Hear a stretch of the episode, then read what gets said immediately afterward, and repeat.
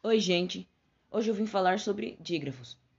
Mas o que são dígrafos?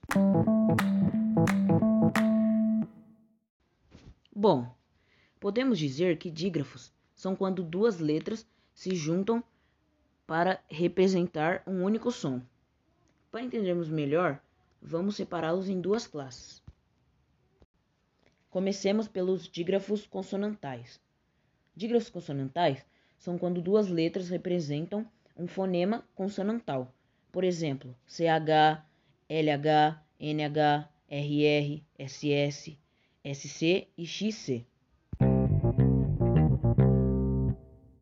Já os dígrafos vocálicos são algo parecido, só que quando certas letras se unem, sendo sempre acompanhadas por M ou N, formam um som vocálico. Alguns exemplos dessas letras são AM, EM, IM, OM, UM, AN, EN, IN, ON e UN.